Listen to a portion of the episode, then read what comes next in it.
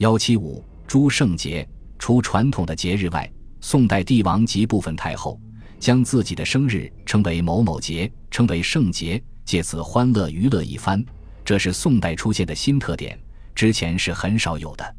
从史书中我们可以发现，宋代的圣节就有十七八种。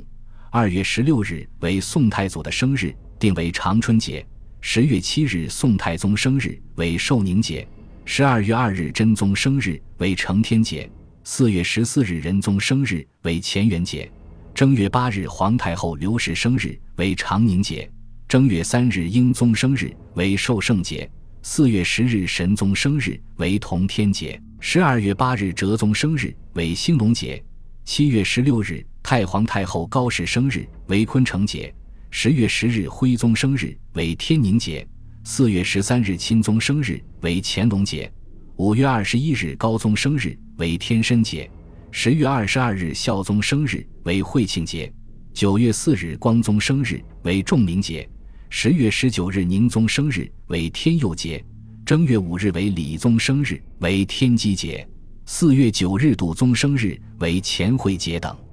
诸圣节主要在宫中举行盛大的仪式，参加者多为皇亲宗室、文武百官。圣节的内容有文艺表演、进奉、宴饮、赏赐等。